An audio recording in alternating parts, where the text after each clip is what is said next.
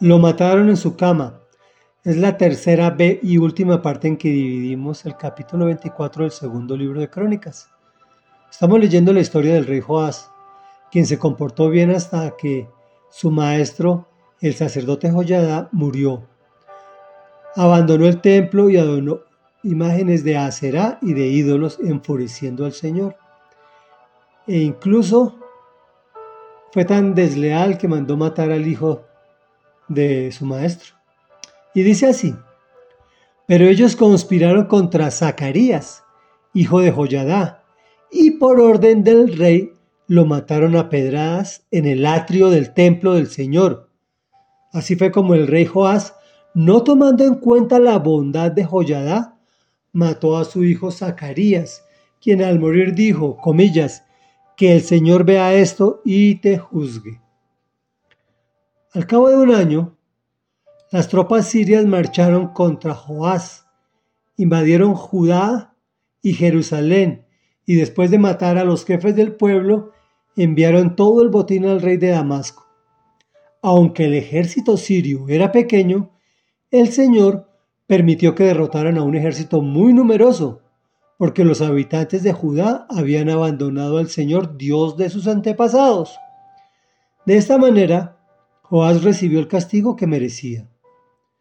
Cuando los sirios se retiraron, dejando a Joás gravemente herido, sus servidores conspiraron contra él y lo mataron en su propia cama, vengando así la muerte del hijo del sacerdote Joyadá. Luego lo sepultaron en la ciudad de David, pero no en el panteón de los reyes. Los que conspiraron contra Joás fueron Sabad, hijo de Simat, el amonita, y Josabad, hijo de Simrit, el moabita.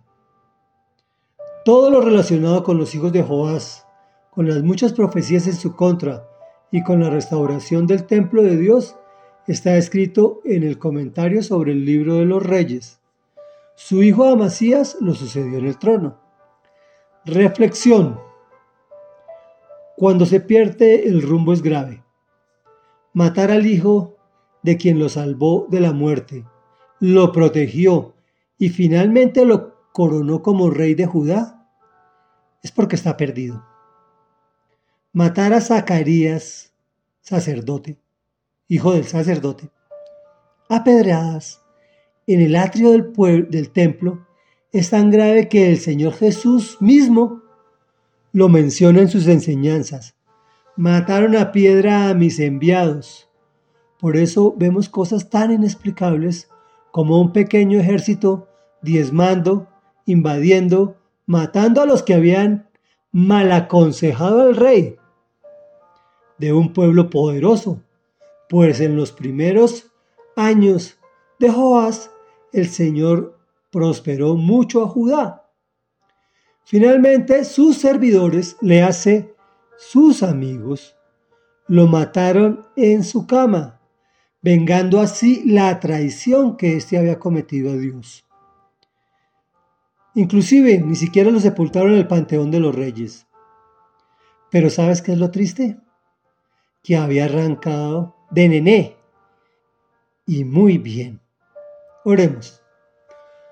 Bendito y alabado Rey de Reyes y Señor de Señores. Santo, santo, santo y poderoso. Hoy venimos a ti, Señor,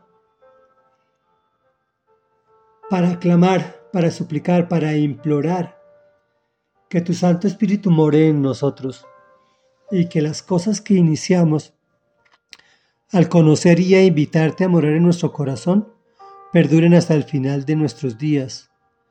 Pues tú perdonas que lleguemos mal a ti, que recapacitemos y cambiemos y al final enderezcamos nuestros pasos.